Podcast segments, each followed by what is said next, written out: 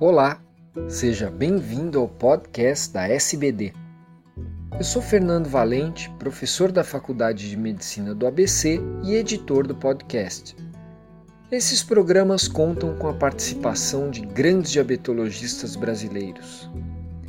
Nessa edição, será comentado um artigo sobre a cetoacidose diabética euglicêmica, vista em alguns pacientes diabéticos utilizando inibidores de SGLT2.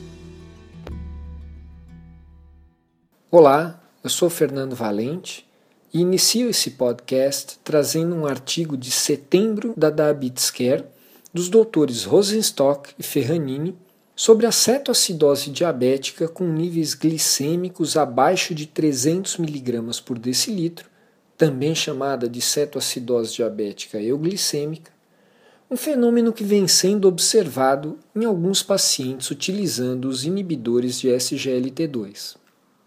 Recentemente, o FDA divulgou um comunicado de alerta sobre esse evento, baseado em 20 casos com necessidade de internação entre março de 2013 e junho de 2014, a maioria deles em diabéticos do tipo 2 especialmente os tratados com insulina. Foram identificados alguns potenciais gatilhos, como doenças intercorrentes, redução da ingesta de alimentos e líquidos, redução das doses de insulina e história de consumo de álcool. Deve-se atentar também para o jejum prolongado e o pós-operatório. Um estudo publicado nesse mesmo número da Diabetes Care o autor, representando o laboratório Janssen, reportou 15 casos de cetoacidose diabética em uma análise retrospectiva com mais de 17 mil pacientes, uma incidência estimada em 0,8 por mil pacientes ano com canagliflozina 300 contra 0,2 do comparador.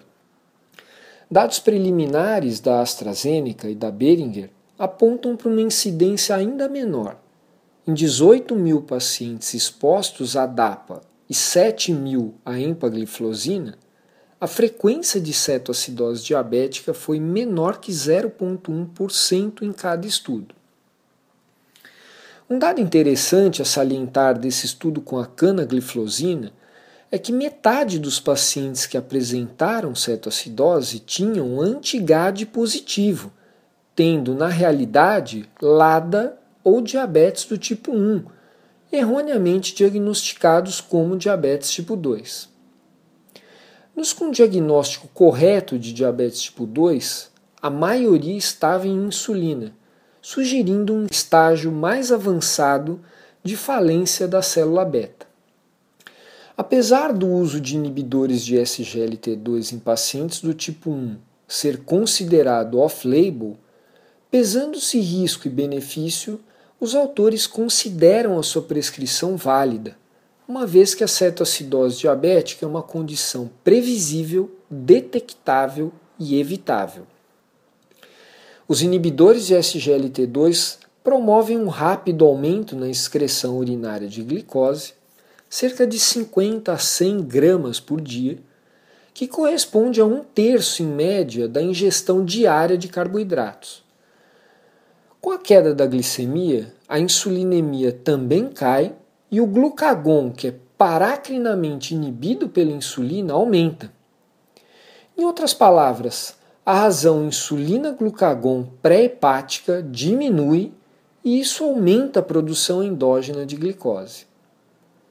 A sensibilidade à insulina, entretanto, é melhorada pela atenuação da glicotoxicidade com os inibidores de SGLT2. O fator que diferencia a cetoacidose clássica da euglicêmica é o clearance renal de glicose, que é duas vezes maior na euglicêmica.